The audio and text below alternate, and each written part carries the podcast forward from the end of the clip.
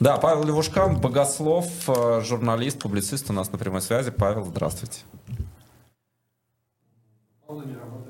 Да, Павел. Добрый день. Да, да здравствуйте. Да, слышим Павла. И вот мы сейчас говорили о науке, а, говорили о а, том астероиде, который сейчас изучает а, научное сообщество, и Константин mm-hmm. с научной точки зрения об этом говорил. Следите за этой историей, за астероидом, которым сначала напугали, но потом успокоили, что вроде как все-таки наши пути не пересекутся. За этой конкретной историей не слежу, но за другими слежу достаточно внимательно. За некоторыми там открытиями, которые происходят последние месяцы и годы, тоже внимательно слежу. Кстати говоря, при помощи в том числе Ютуба, где есть и научные каналы в том числе, вот, где можно послушать астрофизиков, астрономов, ученых, которые рассказывают довольно-таки интересные вещи о тех прорывных э, достижениях науки, которые ставят иногда под сомнение нашу картину мира, но с другой стороны делают ее намного более интересной, глубокой и разнообразной. Но для э, людей религиозных, для конфессий, для церквей, насколько важна тема внеземных э, цивилизаций или даже просто внеземной жизни? Потому что ученые, очень многие ставят как раз целью, задачей, мечтой найти жизнь за пределами нашей планеты. Что об этом думает религия?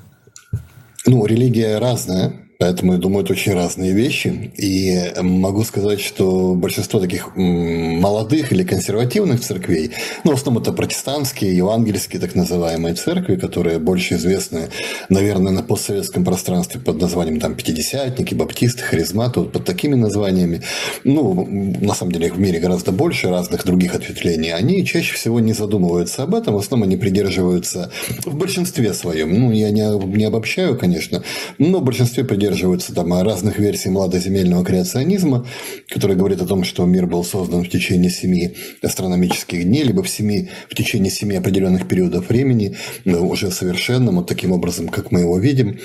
Э, если мы говорим про более такие большие церкви, англиканскую, лютеранскую и тем более католическую, то они, конечно же, уделяют большое внимание, в том числе и астрономии. И в Ватикане существует э, обсерватория, которая занимается изучением и размышлениями, в том числе над тем, какие вызовы перед религиозным человеком ставят современные достижения науки.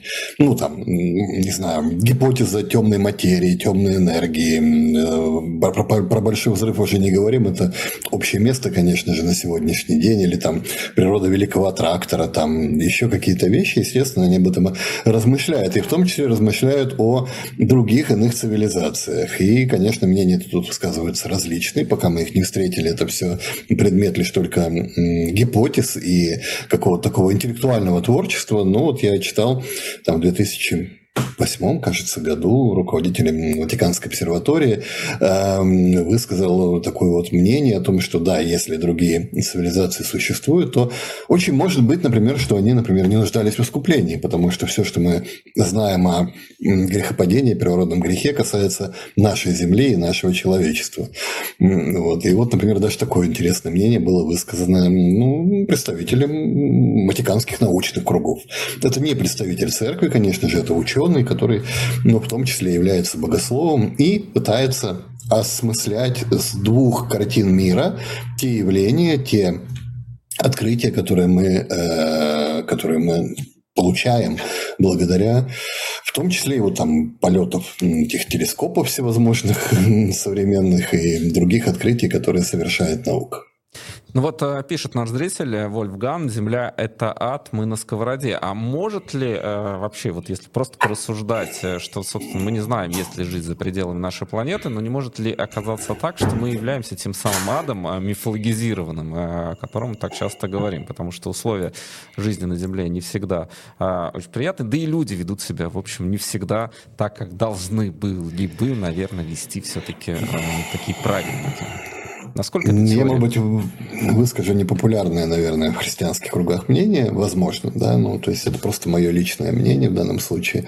Э, мне кажется, что все-таки, да, первородный грех у нас существует, и, как в свое время писал в своей работе «Догматика без догматизма» доктор богословия Антон Тихомиров, ректор лютеранской семинарии, кстати говоря, о том, что это не то, что случилось однажды, а то, что было всегда. Ну, то есть та история, которая была человечеством всегда, ну и по большому большому счету, это те инстинкты высших приматов, которые нам достались по наследству. Это эгоизм, жажда обладания, агрессия определенная и так далее. Причем мы знаем, что высшие приматы часто обладают гораздо более высокой степенью агрессии, как, например, шимпанзе, которые там убивают друг друга сплошь рядом, там занимаются каннибализмом, другими вещами неприятными.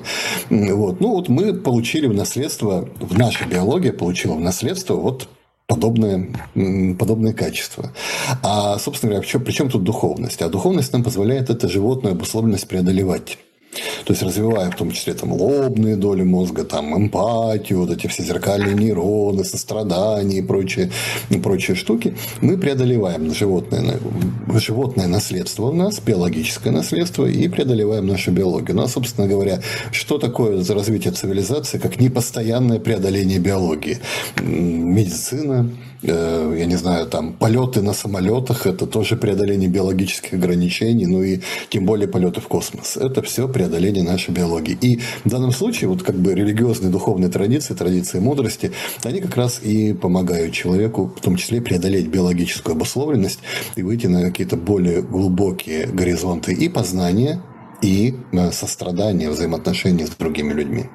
Вот о сострадании, о религиозности, поскольку история с Рамзаном Кадыровым, его сыном, а, Кораном а, и тем, что произошло в одной из комнат, когда сын Рамзана Кадырова избил э, человека, который сжег Коран. И, в общем, никто сейчас э, не то чтобы даже это осудил. И вот сегодня очень показателен а, комментарий пресс-секретаря президента Владимира Путина, который сказал, что я не хочу это комментировать. Просто не хочу. То есть э, это ведь тоже тоже про духовность и про преодоление, э, про эмпатию, про сострадание, или точнее отсутствие. То есть религия в данном случае не является каким-то защитным механизмом, получается. Понимаешь, религия может быть э, может э, помогать человеку, вообще духовная практика, духовное развитие может помогать человеку в его возвышении, внутреннем таком развитии, да, в том числе и в области сострадания, и нравственных, духовных качеств и так далее, а может нет. Может вообще вести его в сторону такого, знаете, дикости какой-то определенной через ну, мракобесие, фундаментализм, обскурантизм, которые ну, иногда сопровождают некоторые формы религиозности. И это как раз то, о чем мы говорили ранее раньше в наших э, выпусках, когда мы с вами общались в э, прошлом году, в течение всего года, в рамках рубрики «Бог и война», эм, о том, что очень многие вещи, которые сегодня происходят в России под именем религии или духовности, или веры, являются таким каргокультом, неким симулякром, за которым мы можем наблюдать какой-то способ манипуляции большими массами, или способ оправдания своей собственной жестокости, или способы какой-то индульгенции, получения индульгенции на животные имперские инстинкты или еще, ну и так далее, и так далее. Но на самом деле за этим не стоит глубокой настоящей духовности. Более того, за этим не стоит даже глубокого э, исламского благочестия, потому что если мы даже просто обратимся к э, Корану, священной книге, собственно говоря, за которой и случился ну, преступное деяние, скажем прямо. Э, даже там мы знаем о том, что пророк Мухаммед, не убивал людей, которые его оскорбляли, которые по невежеству, по непониманию, по незнанию, по каким-то другим причинам насмехались, издевались, наделяли оскорбительными прозвищами и так далее. Мы это можем прочитать в огромном количестве мест Корана. И более того, в суре «Человек» в 8-9 аятах есть очень четкие прямые указания о том, как мусульмане должны поступать с заключенными, а в данном случае этот молодой человек был заключенный. Там говорится, они мусульмане, дают пищу беднякам, сиротам и пленникам. Мы кормим вас лишь ради лика Аллаха и не хотим от вас ни награды, ни благодарности. Исламские толкователи, в том числе такие, как Ибн Аббас, Саид Джубайр, Катада и другие, комментируя эти суры, они как раз и говорят о том, что это э, говорит о гуманном отношении к заключенным. Не только к пленникам, а вообще к любым людям, э, чья свобода была ограничена по тем или иным причинам в рамках вот мусульманской общины, мусульманского мы. Ну, а здесь следует добавить еще одну вещь. Дело в том, что правила э, религиозные и правила там шариата как религиозного закона даже в рамках там современных современного прочтения ислама они могут быть применимы только внутри умы или внутри, на территории государства, которое является исламским. На сегодняшний день исламские государства есть э, одно – это Иран, Исламская республика, и вот э, так называемое исламское государство, признанное экстремистским, преступным, запрещенным и так далее, ну, которого нет там тол- толком ни территории, ничего, это скорее некий проект. Вот. Ну, вот фактически на сегодняшний день только Иран может, может считаться государством, на территории которого действуют законы шариата. Во всех остальных случаях мусульмане подчиняются светскому праву на той земле, на которой они э, живут. И это тоже правило. То есть в данном случае мы видим, что здесь нарушены не только принципы какого-то светского государства, здесь даже нельзя говорить о следовании нормам той религии, от имени которой пытается выступать в данном случае э, Рамзан Кадыров, сын Рамзана Кадырова, а, в отношении молодого человека, который сжег Коран. Да, сожжение Корана в некоторых странах, таких как Пакистан, карается пожизненным заключением, осквернение Корана. В Афганистане смертная казнь. Но это в основном связано с тем, что эти страны пытаются стать мусульманскими странами, и, соответственно, предполагают, что любой совершивший данное деяние является мусульманином, совершившим акт кощунства или богохульства. Там у них есть действительно очень строгие наказания по отношению к своим. Но по отношению к тем людям, которые ничего не знают об исламе, которые не являются мусульманами, там есть другие правила, другие требования и совершенно другие наказания. В любом случае, сам факт того, что пресс-секретарь президента страны отказался комментировать факт грубого нарушения законодательства страны на одной из территорий страны, может говорить для нас о двух вещах. Ну, первое – это то, что Россия, начиная с 2014 года, когда она утратила международно признанные границы, а, было такое начало большого пути в сторону failed states или несостоявшегося государства. Ну, а дальше уже просто накап, ну, как бы накапливаются постепенно вот те признаки несостоявшегося государства, которые включают в себя в том числе и отсутствие единых законов на, на всей территории страны, следование единому законодательству, общей законодательной базы. То есть, когда в одной части страны э, наказание за сожжение книги, даже священной книги, это 15 суток административного ареста или там год-два заключения за оскорбление чувств верующих, а в другом месте это повод для издевательства и жестокого обращения, то это, конечно же, говорит о том, что государство постепенно разваливается, и этот процесс, он будет только усиливаться. Вопрос э, от наших зрителей спрашивают, почему, на ваш взгляд, Александр Невзоров э, так настаивал на смерти Рамзана Кадырова? Вообще тема э, жизненного пути Рамзана Кадырова, его финала, в общем, в последнее время очень активно обсуждалась. Судя по всему, он жив. По крайней мере, вчера поговорил с Ксенией Собчак. Вот как вы думаете? Я не знаю, почему Александра Невзорова была такая вот э, убежденность в том, что он, э, что Рамзан Кадыров мертв. Ну, возможно, это выдавание желаемого за действительное, очень желаемого.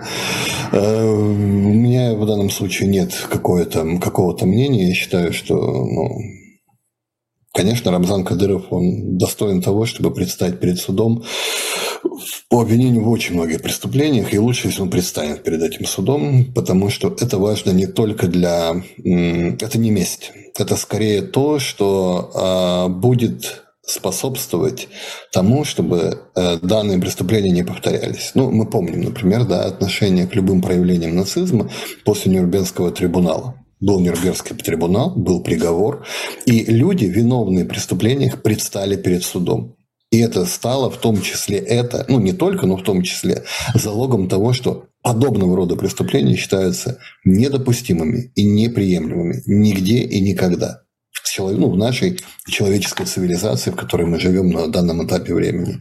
И вот мне кажется, что неотвратимость наказания и наказание, справедливое наказание, судебное наказание человека, совершившего преступление, является залогом, в том числе и неповторения тех событий, которые произошли в России.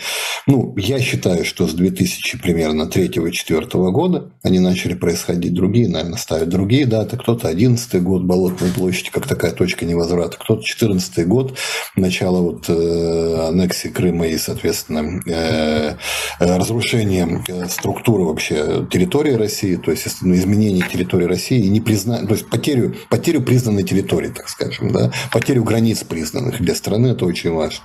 Ну, некоторые считают 24 февраля. Каждый ставит свою дату, но, тем не менее, для меня важно, чтобы все-таки те люди, которые были непосредственными участниками этих событий и непосредственно виновны в произошедшем, чтобы все-таки они предстали перед справедливым судом который назначит какую-то меру наказания. Не обязательно вовсе смерть. В наше время это не практикуется практически никогда, но для будущих поколений это важно. Ну что, спасибо вам. Павел Левушкан вышел с нами на прямую связь. Э, благодарим вас и до следующего раза. Всего доброго. Всего доброго. Мы продолжаем наш эфир и переходим